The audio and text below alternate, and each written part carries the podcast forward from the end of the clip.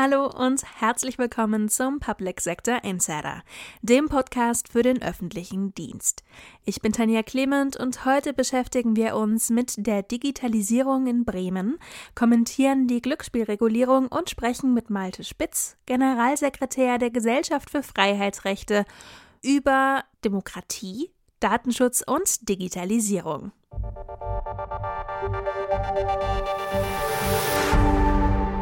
Vergangene Woche haben sich die norddeutschen Bundesländer in Bremen zusammengefunden, um dort auf dem Nordländer Digitalkongress über die Verwaltung von morgen zu sprechen. Wie die Bürgermeister von Bremen und Bremerhaven der Digitalisierung gegenüberstehen, hat mein Kollege Benjamin Hilbricht für uns zusammengefasst. Sprecher ist Paul Schubert. Bremen habe den Anspruch, Digitalisierungsmaßstäbe zu setzen. Das erklärte der Bremer Bürgermeister und Senator für Finanzen Björn Fecker auf dem Nordländer Digitalkongress in Bremen. Er kündigte mehrere digitale Verwaltungsleistungen an. Sorgen wegen der Finanzierung machte er sich nicht. Unser Anspruch ist, nicht nur das Onlinezugangsgesetz umzusetzen, sondern den Bürgerinnen und Bürgern eine Plattform zu bieten, erklärte Fecker. Wir setzen Maßstäbe für die Bundesrepublik. Er verwies auf erfolgreiche Bremer Digitalisierungsprojekte wie Einfache Leistung für Eltern, kurz ELFE. Hinzugefügt habe sein Senat nun unter anderem die Online-Geburtsanzeige für Hebammen. Das soll erst der Anfang sein, versprach der Senator für Finanzen. Hinzu kommen würden bis Jahresende Digitalleistungen rund um die Themen Aufenthaltsstatus, Hochzeit und Zeugnisse. Ab nächstem Jahr werde Bremen zudem ein zentrales Widerspruchssystem einbauen. Nach den Kosten dieser Projekte gefragt, betonte der Grünen-Politiker, als Finanzsenator bin ich von Grund auf optimistisch, sonst bräuchte ich gar nicht erst mit diesem Job anfangen. Die Digitalisierung halte er für die beste Chance, Kosten einzusparen. Gerade in Bremen haben wir keine andere Möglichkeit, als auf Digitalisierung zu setzen, erklärte der Senator für Finanzen. Thorsten Neuhoff, Bürgermeister von Bremerhaven, sieht die Digitalisierung auch als Chance für die Personalentwicklung. Digitalisierung ist ein Gradmesser der Arbeitgeberattraktivität, sagte Neuhoff. Es ginge dabei nicht um Zwangsautomatisierung, sondern um Optimierung unserer Prozesse. Dafür müsste sich die Verwaltung neu entwerfen und Hindernisse abbauen. Bremerhaven sei dabei recht weit. Ein Großteil der Akteure sei digitalisiert. Dies ermögliche auch das mobile Arbeiten. Inzwischen können unsere Mitarbeiterinnen und Mitarbeiter je nach Aufgabe bis zu vier Tage mobil arbeiten, schilderte der CDU-Politiker. Dadurch habe die Kommune viele engagierte Arbeitskräfte gewonnen. Die Bilanz lässt sich sehen, sagte Neuhoff. Und so bemühe auch das Land Bremen sich, ihre Exklave Bremerhaven bei der Bremer Digitalisierung mitzunehmen. Glücksspiel kann süchtig machen. Infos und Hilfe unter www.bzga.de. Der Glücksspielsektor in Deutschland ist stark reguliert. Diese Ansage ist dafür nur ein Beispiel, aber vielleicht eines der sichtbarsten. Trotzdem gibt es Bereiche, in der die bestehenden Regulierungen noch nicht greifen. Uwe Proll kommentiert den Tanz der Glücksspielszene mit der Illegalität. Sprecher ist Sven Rudolph. Nur unverbesserliche Optimisten hatten wirklich geglaubt, dass sich der jahrelange Streit über den neuen Glücksspielstaatsvertrag, für den ausschließlich nur die Bundesländer und nicht der Bund zuständig sind, legen würde. Die Erfahrung lehrt vielmehr, nach dem Glücksspielstaatsvertrag ist vor dem Glücksspielstaatsvertrag. So wurde vor Tagen in Berlin auf dem Bundeskongress Glücksspielwesen mehr als deutlich, es gibt etliche Themen, über die sich die Branche, die Regulierer bei den Bundesländern und auch wissenschaftliche Experten uneinig sind. Und wie immer beim Glücksspiel geht es auch um viel, sehr viel Geld. Nach Schätzungen speisen die Einnahmen aus verschiedenen Glücksspielarten 2 bis 3 Prozent der Steuereinnahmen der Bundesländer. Dabei spielt Lotto eine herausragende Rolle. Aber auch das Automatenspiel und all die anderen Glücksspielarten von Casino bis Pferderennen. Es geht bei der Regulierung von Glücksspiel immer einerseits um große Geldmengen, die private Anbieter, aber auch der Staat selbst als Anbieter einnehmen und andererseits die Kanalisierung der Spielsucht und um den Verbraucherschutz. Die Umsetzung der durch den vorletztes Jahr verabschiedeten Glücksspielstaatsvertrag verschärften Regulierung stellt die Glücksspielszene vor Herausforderungen, so etwa das Automatenspiel. Vorgeschriebene Abstände zu Schulen und Kindergärten müssen eingehalten werden, es dürfen nur eine bestimmte Anzahl von Automaten in einer Halle aufgestellt sein, es dürfen keine Getränke mehr angeboten werden und so weiter. Schaut man sich die Realität in Berlin jedoch an, sieht man Spielhalle an Spielhalle aneinandergereiht. Und überall gibt es Getränke. Woran liegt das? Ganz einfach, es sind keine Betriebe nach Spielstättenverordnung, sondern nach Gaststättenverordnung. Die Betreiber schreiben einfach dran Spielecafé, Experten sind der Ansicht, man könne diesen Missbrauch problemlos durch Ordnungsbehörden der Berliner Bezirke unterbinden. Doch das geschieht nicht. Und so sind schätzungsweise 70 bis 80 Prozent der in Berlin angebotenen Automatenspiele nach Glücksspielstaatsvertrag eigentlich illegal. Konsequenzen gibt es auch. Deutschlands größter Automatenspielanbieter, die Firma Gauselmann aus Espelkamp, hat sich vom Berliner Markt verabschiedet. Auch Europa mischt beim Glücksspiel kräftig mit. Vorneweg ist ein kleiner Inselstaat im Mittelmeer, Malta. Das Bruttoinlandsprodukt Maltas ist im letzten Jahr um 6,9 Prozent gewachsen. Und das liegt nicht unmaßgeblich auch an dem lockeren Glücksspielgesetz, von dem vor allem auch illegale Online-Casinos profitieren. Auch Tausende von deutschen Spielern nutzen diese eigentlich hierzulande illegalen Angebote. Die Malta Gaming Authority hat seit Gründung 2001 über 500 Lizenzen an Online-Glücksspielunternehmen vergeben. Obwohl der Glücksspielstaatsvertrag in Deutschland diese Form des Glücksspiels auch erlaubt, ist hier noch keine Lizenz vergeben worden. Glücksspiel rutscht in Deutschland immer mehr in die Illegalität. Weshalb gelten muss, nach dem Glücksspielstaatsvertrag ist vor dem Glücksspielstaatsvertrag. Malte Spitz ist Generalsekretär der Gesellschaft für Freiheitsrechte und Mitglied des Nationalen Normenkontrollrats. Mit unserer Chefredakteurin Dr. Eva Charlotte Proll spricht er über Demokratie, Datenschutz und Digitalisierung. Ganz herzlichen Dank hier für die Einladung in Ihr Büro zur Gesellschaft für Freiheitsrechte und quasi als NKR-Mitglied. Genau. Blutet Ihnen als NKR-Mitglied nicht aktuell das Herz bei den im Vergleich zu den Vorjahren geringer ausfallenden Mitteln für Digitalisierung im Haushalt 24?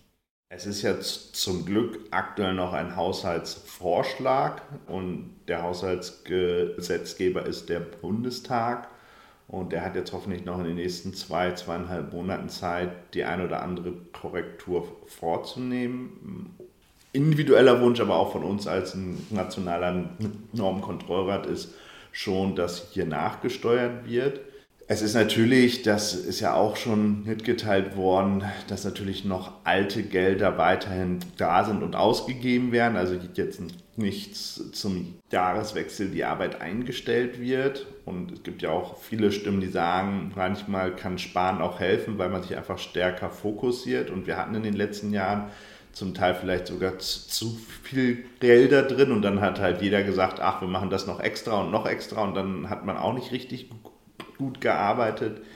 Aber ich nehme schon wahr, und das ist natürlich quasi ein Zeichen jetzt, dieser äh, Vorschlag für den Haushalt an dieser Stelle, dass trotzdem die wirklich Zukunftsrelevanz dieser Frage trotzdem nicht wirklich eingesehen wird. Und das ist einfach ein ganz zentraler Baustein, nicht nur für die Verwaltungsdigitalisierung, sondern insgesamt für die Funktionsfähigkeit unseres Staates. Und da sind wir eh schon viel zu spät dran.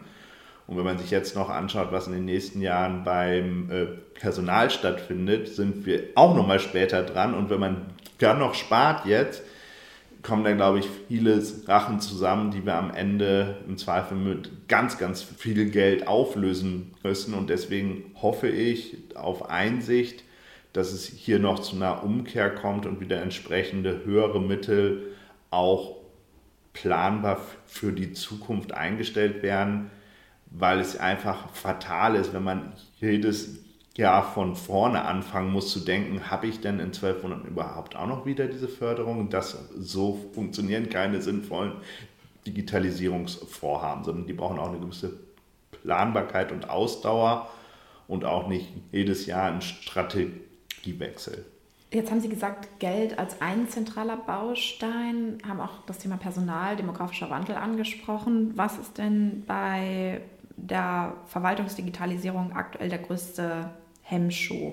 Also wirklich das, wo man sagt, da kann die Verwaltungsdigitalisierung oder da, das muss sie schaffen, da muss sie über diesen Punkt drüber kommen, damit sie auch gelingt. Ich glaube, wenn man wüsste, dass es nur dieser eine Aspekt ist, dann würden, glaube ich, alle dran anpacken. Wenn man jetzt mal schaut, die letzten zweieinhalb, drei Jahre hatten wir total viel Geld und wir sind nicht so richtig breit vorangekommen, wie man ja sieht bei den OZG-Leistungen.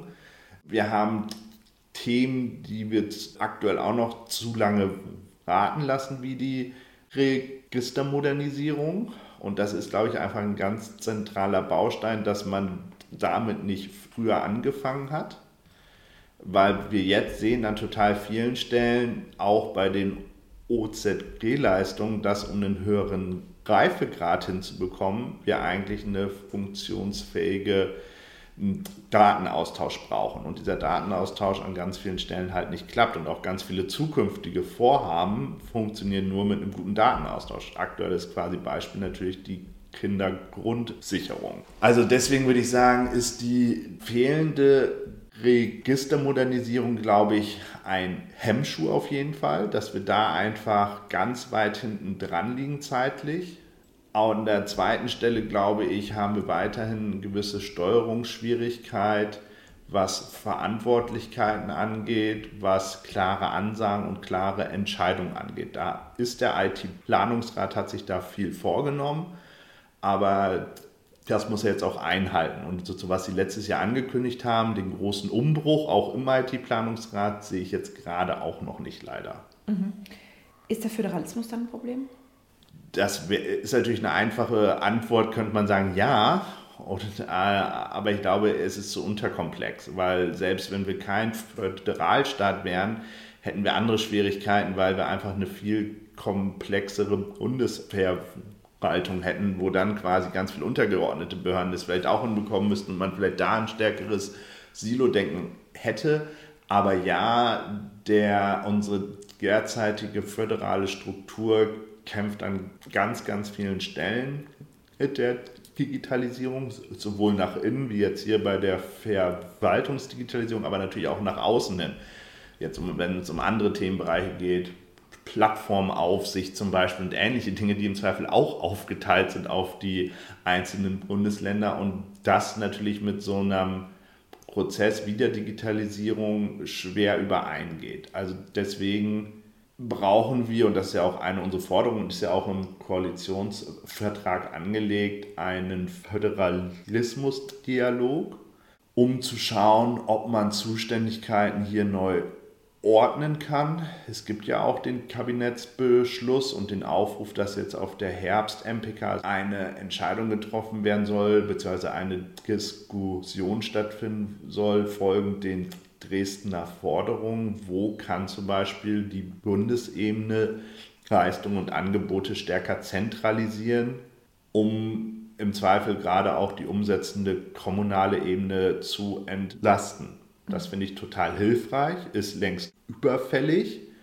Das ist ein sinnvolles Vorhaben. Aber um zur Eingangsfrage wieder zurückzukommen, aktuell stehen dann zum Beispiel keine finanziellen Möglichkeiten dafür zur Verfügung. Also selbst heute die MPK sagen im Herbst, super, wir haben hier drei Sachen, die wollen wir abgeben. Acht es doch bitte Bund zentral.